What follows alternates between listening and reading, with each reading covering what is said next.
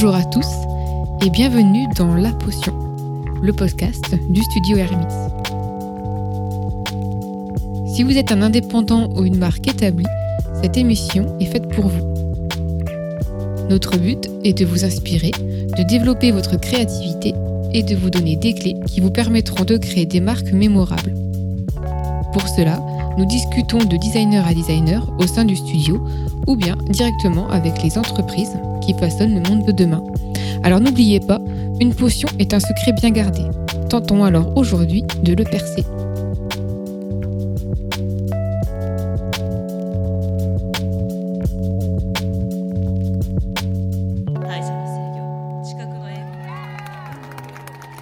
Salut Miguel. Salut Manon. Salut à tout, tout ce public euh, magnifique.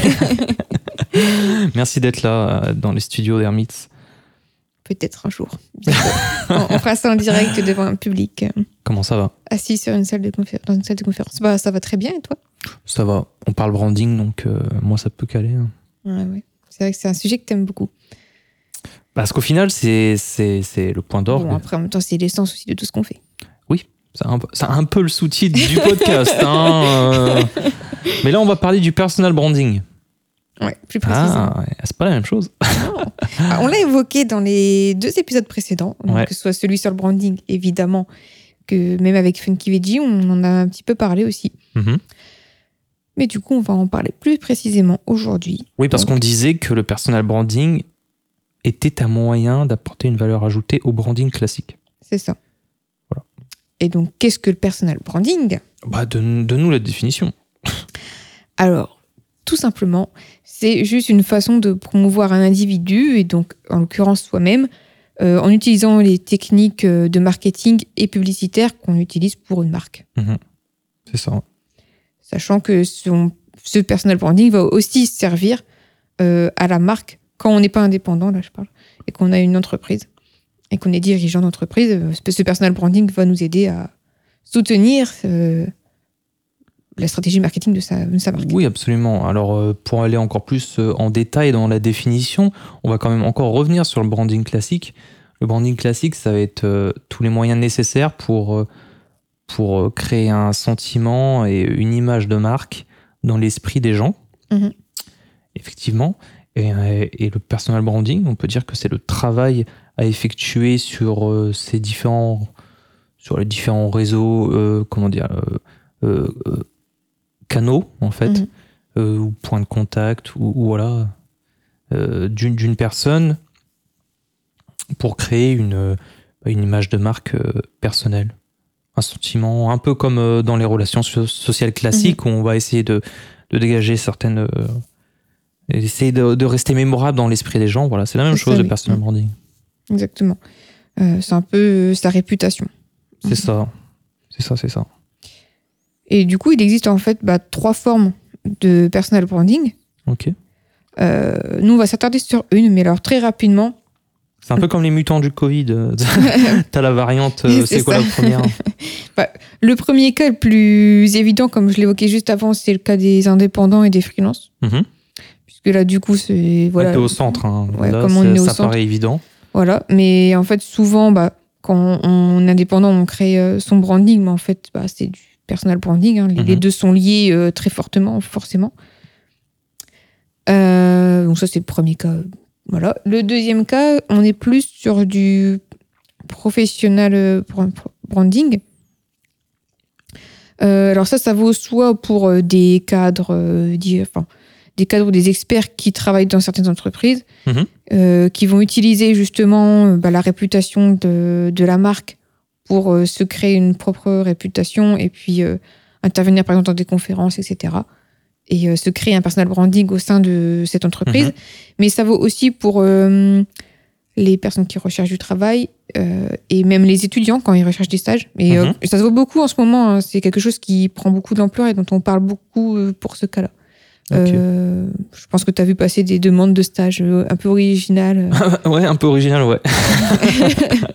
J'ai carrément vu des spots publicitaires. Hein, c'était. On sait bien, mais des fois, le problème, c'est que ça va un peu loin, mais bon. Mais bon. Ouais, mais euh, Ça fait partie du personal branding. Je ne raconterai pas ce que j'ai reçu. ah bon Passons. Et donc le dernier cas qui nous intéresse plus particulièrement, c'est celui des, de l'individu euh, comme symbole et icône en fait de sa marque. Ouais. Donc là, euh, pour euh, citer les, les grands exemples les plus connus, on a Elon Musk, Steve Jobs, voilà. Eh oui. Lequel est ton, est ton prophète Oula. Bonne question. Ouais, moi je suis plutôt Elon Musk. hein. Ah ouais? Ouais. Tu te Ah, pour- plus en ouais, son- ouais, Steve Jobs, pour moi, c'était un peu trop agressif. euh. Elon Musk, tu vois, il y a une vision encore plus grande derrière. Mhm. Quelque chose de plus serein, de plus, de plus sage. On peut dire quelque chose de plus lunaire aussi. mais- C'est ça, oui. Ok. Euh, surtout plus riche aujourd'hui, donc. donc c'est. Voilà. Mais d'ailleurs, dans, dans ce, po- ce point-là, c'est important aussi de faire la différence entre euh, l'icône, donc là, dans, par exemple, aux exemples qu'on vient de donner, Mhm. et euh, l'égérie. Oui, c'est ça. Ouais, c'est intéressant. Parce que, à une époque où on mettait l'égérie euh, euh, au centre, par exemple, de spots publicitaires, imaginons Nike, on mettait en avant des, des sportifs, la marque essayait de s'approprier euh, les performances. Et la euh, réputation aussi. euh. Mhm, c'est ça, la réussite, Mm. Euh, les valeurs, les performances. Là, on va agir dans. Et c'est peut-être aussi une époque où les dirigeants se mettaient moins en avant. Oui. Une société moins, moins de l'instant, moins médiatique, une société. euh, euh, Bah, moins où des les réseaux sociaux aussi, voilà, ouais, n'existaient pas. Et aujourd'hui, où ces valeurs sont, sont inversées, c'est le dirigeant qui vient en aide à, à l'entreprise souvent. Mm. Et là, on parlait de- d'Elon Musk, etc. Donc, euh, intéressant. L'inversion des valeurs. C'est ça. Et après, euh, bon, là, on, est sur autre chose, mais euh, à pas confondre non plus encore l'égérie avec les mascottes. Et ça, c'est. La mascotte. Ah oui, on peut parler de Cerise ou Alice, je sais plus. euh, Groupama, c'est. Vous nous direz euh, dans la section commentaires qui n'existe pas. si on peut mettre un commentaire sur. euh, si vous écoutez ce podcast sur hermits.fr, vous pouvez mettre un commentaire en dessous. Mais ça fait penser aussi, tu vois, par exemple, dans euh, les publicités, je crois que c'était MMA ou un truc comme ça, Mhm. euh, quand tu, re- tu retrouves toujours les mêmes employés et puis le chef, le, le patron. ah oui, oui. euh. Voilà. Et ben, ça, c'est des choses aussi intéressantes par rapport à ça. C'est des mascottes un petit peu qui créent C'est un. les personnages d'une histoire. C'est Je ça pense qu'aussi, le, le personal branding, c'est de raconter une histoire, tout simplement. Oui, ce que j'allais dire dans, dans, le, dans ces cas, dans le cas des, des- de ces euh, spots publicitaires, on est un peu plus sur du spectacle en fait aussi. Mhm. Et, euh, et du coup, ouais, c'est en effet, ça c'est intéressant aussi pour ça. Mais Bah, là, on s'égare. Non, non, on s'égare pas. Mais- Non, mais on est sur ça. hein. Après, on va en reparler euh, Oui, plus précisément. mais c'est parce que par rapport à ce qui nous intéressait, nous, euh, plus précisément. Mhm. Euh, bah, du coup, on va peut-être voir pourquoi c'est important de, tra- de travailler son personal branding. Ok. Première chose, euh, c'est important euh, pour pouvoir fédérer une communauté pour sa marque. Ça, c'est évident. Voilà. Enfin, Mhm. disons que ça permet de grandir, en tout cas, sa communauté. Parce qu'en mettant en avant euh, les, tes valeurs, du coup, là, je, pas, quand je dis tu, c'est évidemment, on se positionne en tant que dirigeant d'entreprise. Mhm. Et du coup, en mettant en avant tes propres valeurs et tes valeurs personnelles et, et ton histoire. Donc ton storytelling, comme on va le voir juste après, et bien du coup, tu vas euh, fédérer aussi euh, une communauté autour de tes propres valeurs. Mhm. Et du coup, Mais c'est. euh, Non, non, mais c'est exactement ça. C'est l'image que j'ai du général, en fait. Il faut. Je disais dans, dans l'épisode sur le branding, un logo, ça va être le drapeau d'une nation. Euh, là, en l'occurrence, le drapeau d'une marque. Mm. C'est euh, le logo, c'est quelque chose qu'on va euh, une enveloppe vide dans laquelle on va mettre des, une histoire, des valeurs autour voilà autour du drapeau. On se on s'est ré- on s'est réunis, mais pour diriger cette cette nation ou bien même cette armée, Mhm. euh, il faut un général. c'est ça. Et le général que qu'il manquait aux marques jusqu'à aujourd'hui sont sont dé- désormais présents euh, avec ces Musk et Ma et tout ce que tu veux. Celui qu'on est prêt à suivre euh, partout. Partout. Et qui va du coup apporter une valeur euh, quand même supplémentaire, c'est tout le- l'enjeu de cet épisode. Et qui va aussi, on peut le voir dans le cas d'Elon Musk, c'est précisément sa personne qui va rassurer les marchés en fait. Mhm. C'est ça. Parce qu'une une entreprise seule, une marque seule, qui voit défiler des dirigeants, elle a, elle peut changer de direction. C'est comme c'est pareil comme un bateau. Mhm. Selon le capitaine, euh, on ira à différents endroits. Euh, là, le fait que ce soit lui qui soit en charge et que, en plus, ça lui tienne tellement à cœur. C'est son bébé, c'est son bijou. Euh, on ne peut que être rassuré en fait. Surtout lorsqu'on a vu les exploits qu'il a, pu, qu'il a pu accomplir. Et c'est une valeur forte, en fait, c'est une Mhm. assurance. euh, On est vraiment sur de la confiance là. Mhm. Mais euh, oui, ça c'est un point important. Et du coup, bah, ça rejoint le, le deuxième point euh, sur justement cette idée du storytelling. mhm. Euh, puisque du coup, d'augmenter, enfin, en tout cas, de- de- d'avoir un storytelling sur son personal branding, ça va permettre bah, d'augmenter, ou en tout cas d'enrichir, je dirais, le storytelling de la marque. Mhm. Parce que du coup, en par...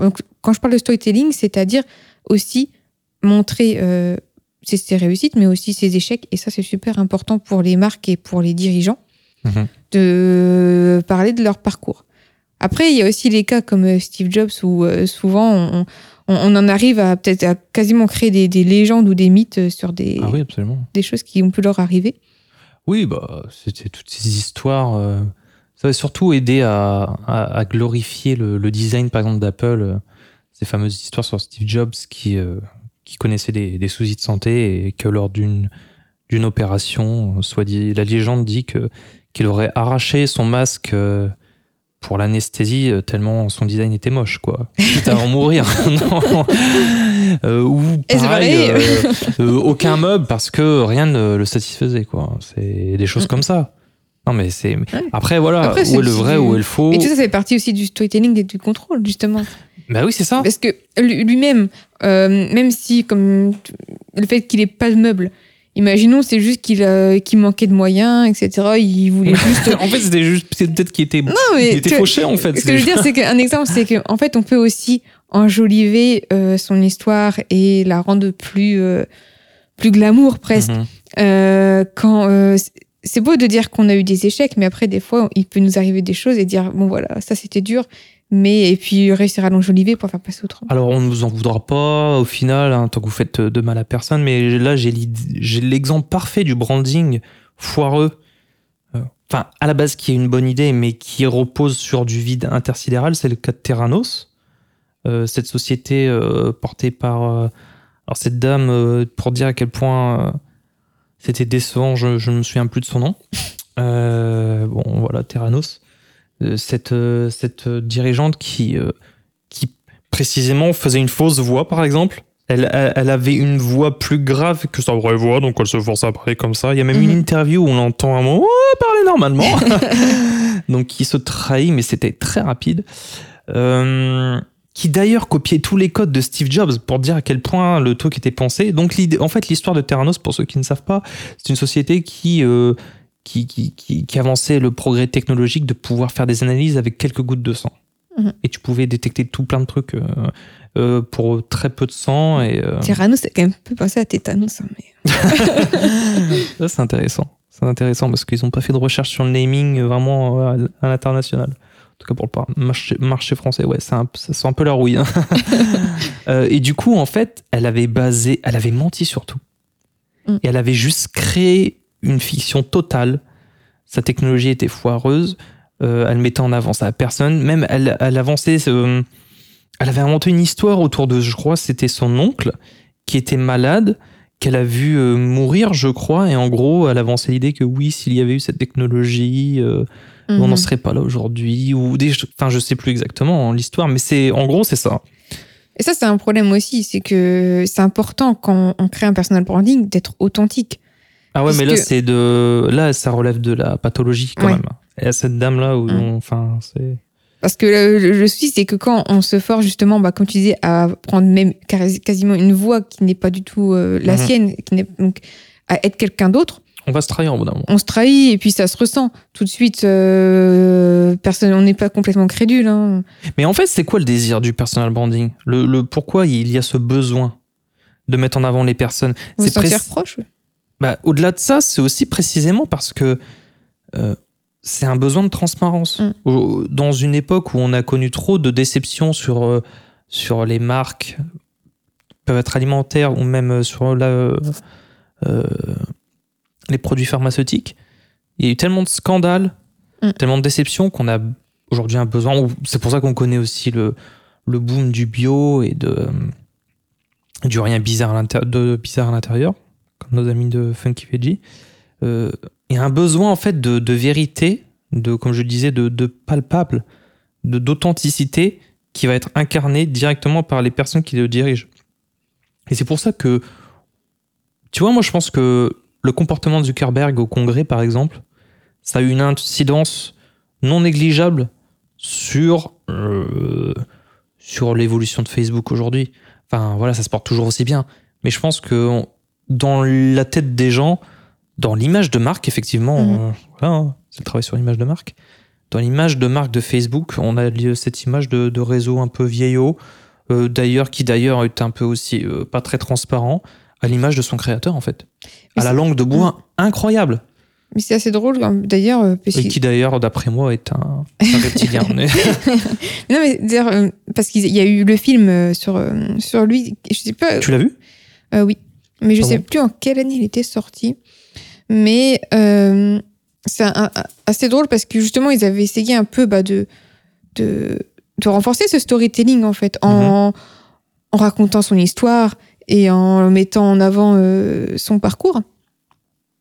Ça a forcément joué sur son storytelling, mais lui-même, par rapport à son charisme et à ce qu'il incarne Mhm. euh, Aujourd'hui, ouais. aujourd'hui, euh, voilà, ça pose un souci. De toute façon, on le voit aussi avec la culture des, des mèmes où il a été Mhm. repris. Mais c'est de là qu'est partie cette culture de la start-up euh, qui pouvait naître dans une chambre. En fait, il y avait mythe autour de Zuckerberg qui avait créé ça pendant ses. Mm. Voilà, qu'il était étudiant, le petit truc qui a fait boom. C'est le rêve, le rêve américain euh, par, euh, euh, par excellence, en fait. Mm, mm.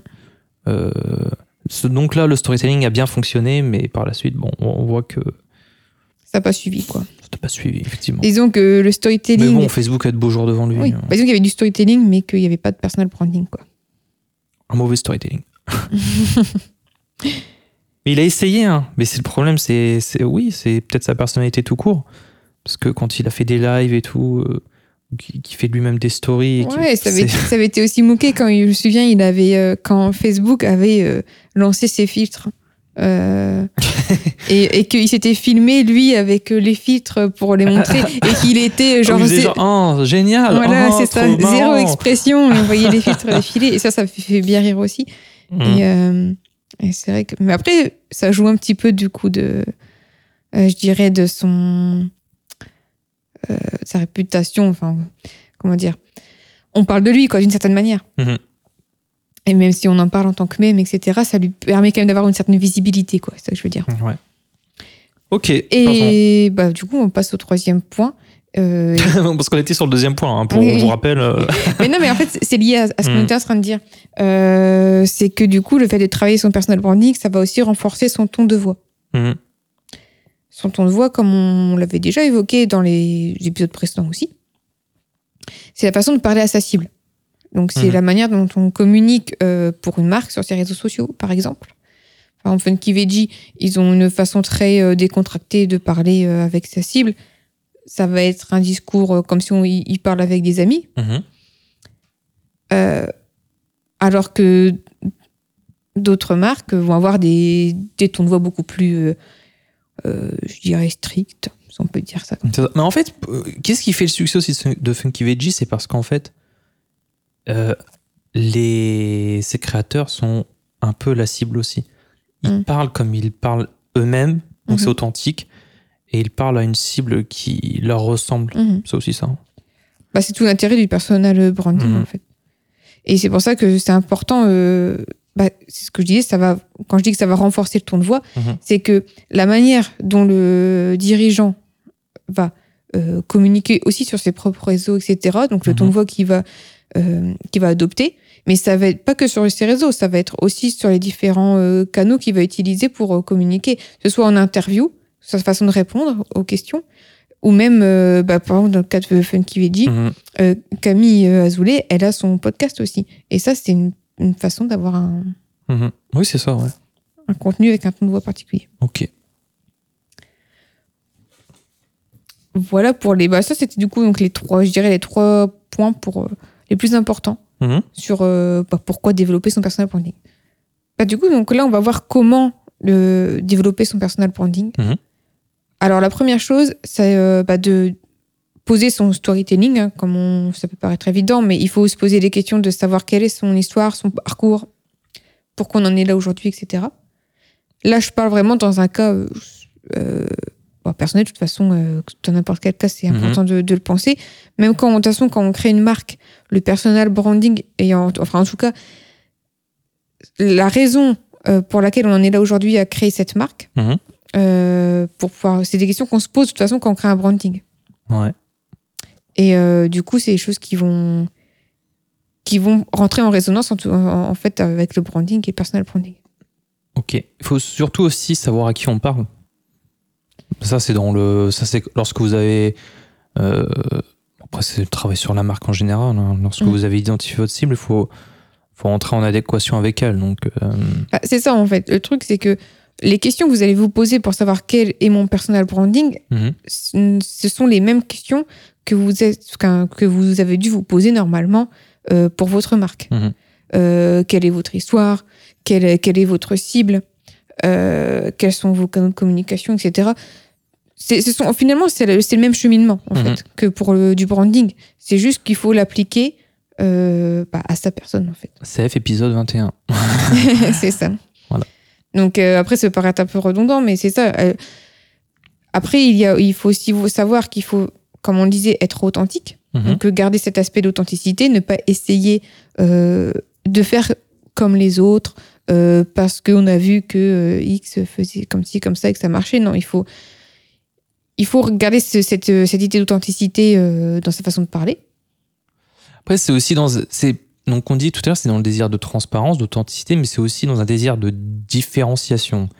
C'est-à-dire que sur un même marché, Mm. par exemple, si on prend le cas de. On avait parlé de Coca et de Pepsi, euh, pour un même produit, on va avoir deux tons de voix différents. Donc, c'est aussi un moyen de vous démarquer. Si vous avez une concurrence qui a trop l'habitude d'avoir un ton particulier ou même euh, trop redondant, euh, l'idée, ça va être de dénoter et de jouer l'originalité. Alors là, Oui. c'est un terrain miné, hein, parce que Oui. Si vous jouez par exemple la carte de l'humour et que vous ne l'avez pas, C'est ça. c'est pour ça que je dis que c'est important d'être authentique. C'est Mhm. qu'il faut pas, euh, faut pas euh, tenter le diable. Il faut, il faut rester naturel en fait. C'est ça qui est super Mhm. important. Il faut réussir à trouver euh, une façon de communiquer qui nous, qui nous est naturelle et, euh, et voilà trouver ses points forts en fait. Mhm. Ça c'est super important. Et c'est la même chose que pour une marque, comme on l'a dit. Il faut réussir à bien déterminer vos points forts et vos points faibles. Et évidemment, les points forts et les points faibles de votre marque sont pas les mêmes que les vôtres. oui, Donc, euh, c'est ça. Après, c'est- il y avait un, un autre point intéressant, et tu l'as évoqué tout à l'heure, c'est euh, avec Elon Musk, c'est la passion. La passion. La passion. Oui, non, parce que tu disais qu'il était passionné et que ça, se, Mhm. ça euh, du coup, influencé euh, grandement la confiance qu'on pouvait lui donner dans lui et dans sa marque. Mhm. Et bah, ça, c'est aussi super important. Oui, il faut- je pense qu'il faut instaurer un tropisme en fait, c'est-à-dire un- une tendance, une direction, et c'est euh, le rôle d'un leader, c'est le rôle d'un général, c'est le rôle d'un porte-étendard que de montrer la voie, de d'avoir conscience des défis et d'être parfois, vi- enfin d'être visionnaire et parfois même un peu euh, trop visionnaire. hein. Parce qu'on a tous, tout le monde a dit que Musk était fou. hein. Oui, bien sûr, Mars euh, cause toujours, mais en l'occurrence. euh, ça, se dessinera, ça se dessinera euh, et comme on dit, hein, il faut viser loin pour euh, au moins toucher euh, quelque chose d'intéressant. Et donc euh, oui, et sur ça, c'est très important de- de- d'incarner une direction et, et, une vision, une vision d'ensemble. Et aussi, du coup, donc par rapport à ça, donc il faut être passionné, mais il faut aussi être patient dans le sens où quand on crée un personal branding, il faut aussi être constant. Je dirais que c'est ça. Euh, Mhm. c'est comme pour une- euh, le travail d'une marque, quand on, on crée un personal branding, il faut réussir à se tenir à ce qu'on fait. Euh, si on décide de communiquer sur un- une certaine plateforme, il faut continuer, même si au départ on n'a pas beaucoup d'impact. Mhm. C'est important de, de persévérer en fait. Et en de- fait, c'est intéressant ce que tu dis, ça, hein, parce que moi, par exemple, je suis des. Effectivement, bah, les gros comptes, euh, les gens qui sont très suivis sont effectivement constants. Mais tu vois, j'ai parfois aussi euh, de l'admiration pour des, des petits indépendants, de, des collègues, par exemple, euh, euh, graphistes, qui, qui, qui se sont lancés il n'y a pas très longtemps, peut-être un peu moins d'un an, mais qui sont constants. Tu peux vérifier que les chiffres ne bougent pas trop, mais c'est c'est normal, le temps de s'installer, de conquérir une audience, c'est euh, conquérir une audience, c'est- assez compliqué dans ce brouhaha qui est Internet. Euh, mais rien que d'être exposé à cette personne, Mm. euh, là en l'occurrence je parle de l'épopée graphique, qui, qui est constante, qui, qui écrit, qui propose du contenu très intéressant, et ben je suis, je suis admiratif en fait. Je, je suis admiratif et, et pour moi déjà, ça dénote d'une certaine fiabilité. Mhm. Tu vois, par exemple, si demain j'ai besoin de. Même moi en tant que studio, si il me. Enfin. Ça, ça nous arrive d'être très débordés souvent, mais bon, on a quatre mains en général. Mais si j'ai be- j'ai besoin de déléguer, je ferai ou passer le- la main ou rediriger vers quelqu'un. euh, je le ferai volontiers vers elle, tu vois, à l'avenir. Mais ça, c'est- important. C'est c'est vrai. Sans que- savoir ce qu'elle fait techniquement. Mais c'est pour ça que c'est important d'avoir une, cer- une certaine consistance. Mhm. Aussi euh, bah, pour la crédibilité la confiance qu'on va, va donner. Parce que si euh, on, on commence, on se dit vas-y, on se lance, euh, je vais partager, tu partages plein de choses au départ. Mhm. Tu, tu vas être très actif sur euh, certains réseaux. Et euh, en fait, tu vas voir, euh, je sais pas, peut-être au bout de quelques mois, Mhm. que t'as pas autant d'impact que ce que tu aurais imaginé euh, quand tu Mhm. t'es lancé et du coup tu vas abandonner tu vas laisser tomber tu vas être euh, tu vas mettre de moins de moins en moins de choses etc et ben c- si tu laisses tomber au bout d'un moment euh, ton public il va laisser tomber aussi quoi Mhm, c'est ça. Euh, et du coup c'est aussi pour ça que comme par rapport à ce que tu disais c'est important de, de travailler et euh, de dans le sens où il faut continuer Mhm. à, à fournir euh, et à partager des choses Mhm, c'est ça. Peu importe si l'impact il n'est pas là au départ. Donc, euh, bah justement, après au niveau du, de du, du contenu qu'on fournit, Mhm. c'est important bah, du coup d'être, euh, de choisir, comme je dis tout à l'heure, euh, ces, ces canaux euh, et de créer un contenu qui nous correspond. Et aussi parce que le contenu qui nous correspond, ça va jouer sur son personal branding. Mhm. Choisissez un support qui, euh, sur lequel vous êtes à l'aise aussi, simplement. ouais, ouais, ouais, ouais. Ah, ça, je suis tout à fait d'accord. En plus, il y a des plateformes qui se prêtent mieux que d'autres. euh, euh, par exemple, si vous, êtes, si vous êtes dans le monde du sport et de, ou de l'apparence, bon, on va éviter trop de. On va, on va pas mettre ses efforts sur LinkedIn, par exemple. Ça. ça serait poster ses photos pumpées. sur- ouais, bon, c'est pas trop la place. Bon, après, ça paraît évident, mais c'est aussi en adéquation avec la cible aussi. Votre cible sera plus présente sur tel ou tel réseau, c'est Mm. important de choisir. Bah, Il y a euh, cette idée de réseau, Cibler la bonne personne. mais c'est Un aussi, bon réseau. ouais, il y a aussi cibler les bons réseaux, mais aussi euh, le contenu qu'on va fournir. Mhm. Si par exemple, euh, on est, comme je dis, dans le sport, ça peut être intéressant de, de fournir du contenu vidéo. Mhm. Mais euh, si euh, après, ça dépend de son positionnement, encore une fois. Et, mais il faut être à l'aise devant une caméra. Donc, si vraiment t'es pas à l'aise à faire de la vidéo, fais des photos, etc. Mais Alors ça c'est la grande question, tu vois. Euh, moi, enfin, euh, moi je suis d'accord. J'entends dire que ouais, il faut, faut, faut prendre le risque de s'exposer. Est-ce que si on n'est pas à l'aise en vidéo, on doit abandonner totalement? Tu vois? Mm. Est-ce qu'on doit se dire, bah, on va communiquer de manière différente, ou est-ce qu'on va jouer, euh, je sais pas, moi, le mystère euh, Enfin, ça peut être aussi une tactique. hein. Il y a, j'ai vu, bah, c'est Mm. fait sur Funky Veggie, leur podcast, une interview que je dois un épisode que je dois écouter euh, qui, où ils invitent une influenceuse qui, est pris- qui a pris le parti de pas montrer son visage en Mm. fait. Donc euh, Est-ce qu'on doit suivre la tendance et tous faire des vidéos? Euh, Je sais pas. Bah, en fait, le souci, c'est que quand tu proposes un contenu dans lequel tu n'es pas à l'aise, Mhm. ça, ça va se sentir. Je pense que ton public, il va, il va le voir il va, et il va préférer du coup se tourner vers euh, quelqu'un qui va fournir le même type de contenu, mais avec euh, une prestance et un charisme plus prononcé Voilà. que le tien. Oui, mais du coup, est-ce que tu dois être défaitiste? C'est ça le truc. Est-ce que tu vas pas essayer de corriger ça plutôt que de. Tu vois, ça, je suis en désaccord avec Ouais. toi. Alors, moi, je, je dirais Bah, pas. Alors, mettez l'effort sur ce que vous faites de bien, Oui, voilà. d'accord. Euh, si vous êtes à l'aise à l'écrit, mettez l'accent dessus. Mais sinon, euh, faites des cours de théâtre. Bah, en fait, il y a- il y, a deux choses. Il y a ça, mais euh, c'est une question aussi vraiment d'être à l'aise. Euh, dans le sens, euh, si tu es stressé, etc., parce que tu veux faire un truc euh, et que t'endors pas, euh, voilà. mais, euh, mais après, c'est des choses qui se travaillent. Et euh, encore une fois, il faut pas avoir non plus. euh, ça, c'est aussi un, un souci euh, dans n'importe quelle euh, profession d'ailleurs, et encore plus euh, pour nous, la peur de de pas être assez parfait. Et du coup, dans cette quête de la perfection, des fois, quand on veut créer du Mhm. contenu, euh, parce que tu penses que peut-être qu'il y a des choses que tu n'as pas assez bien faites, Mhm. tu vas pas aboutir. Tu vas pas poster. Tu vas créer un contenu et tu vas le recommencer et tu vas perdre un temps pas possible. Ouais, mais du coup, l'idée à retenir de ça, c'est que faites des erreurs aussi. Oui. Parce que de montrer, euh, de se montrer même dans sous son mauvais jour, c'est une, une tactique payante. À moins que vous soyez euh, une ordure totale, mais Bah, en fait, ça rejoint le premier point sur l'authenticité, quoi. c'est ça. Il faut montrer, non pas ses, ses faiblesses, savoir euh, admettre ses faiblesses, mais, mais non plus pas. Faut pas se flageller non plus. Hein, c'est pas la passion du Christ. hein, donc, euh, ok. T'avais d'autres points à ajouter sur le personal branding euh? Bon, après, très rapidement, c'était sur les, les, les outils. Euh, sur quels, quels sont, on va dire, les, les outils qui vont permettre de, de se mettre en avant au-delà des réseaux sociaux. Parce qu'il y a le, tout ce qui est social telling. Ok. Euh, euh, c'était- pardon. Je me mélange à force. Le social selling, je voulais dire. Parce que c'est pas le storytelling, c'est. euh, Oui, voilà. t'as mélangé. Euh, donc le social selling. Donc euh, voilà, bon, ça, on l'a déjà évoqué juste avant. Euh, mais après, au-delà de ça, il y a d'autres outils. Et ça va dépendre de ce que vous faites et, et de votre position dans l'entreprise. Mais par exemple, si vous pouvez participer à intervenir euh, dans des conférences ou ce genre de choses pour vous positionner en tant qu'expert Mhm, aussi, mhm, mhm. ça, ça va être euh, et des choses euh, intéressantes. Ouais.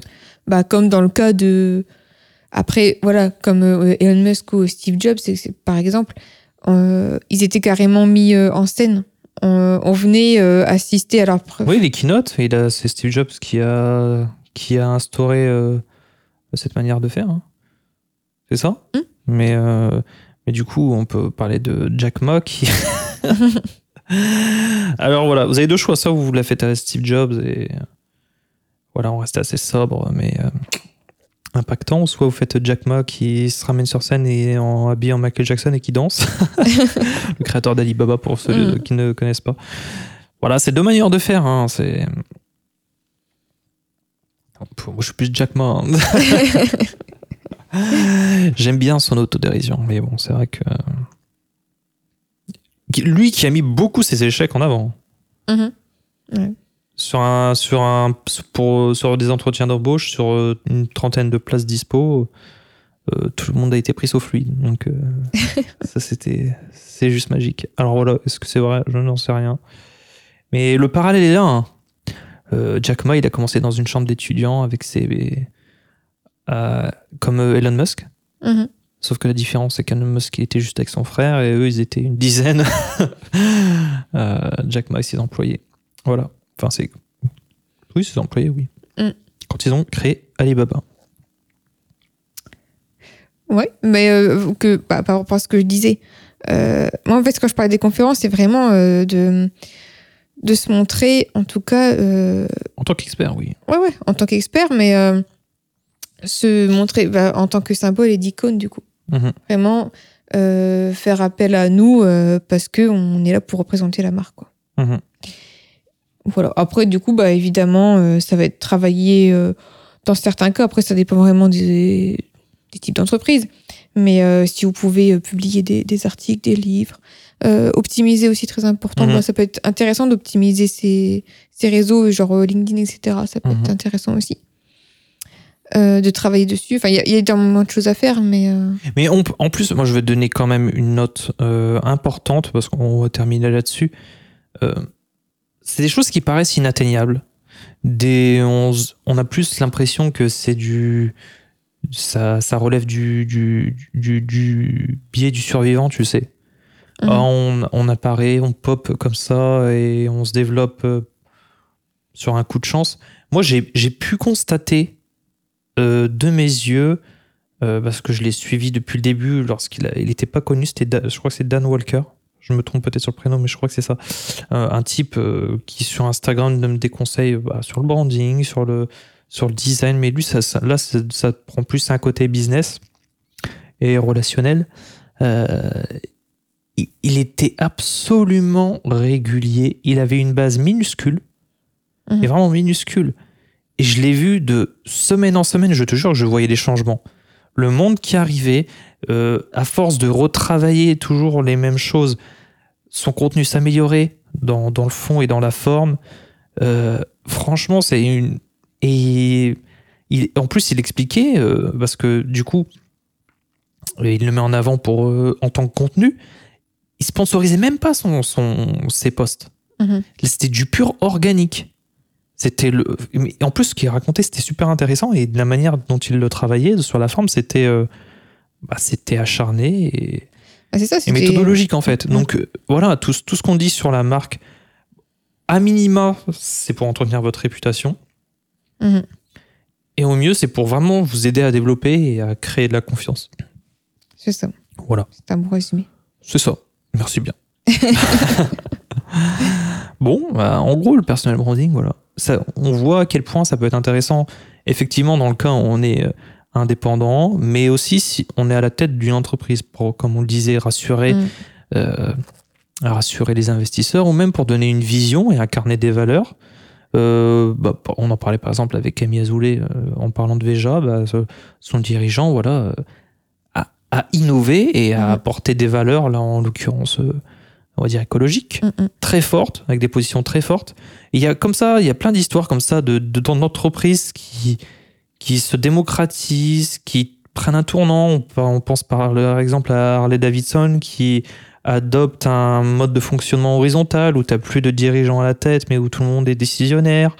Il y a vraiment des choses très intéressantes qui se développent, qui se développent depuis ces dernières années, euh, pour le meilleur et pour le pire.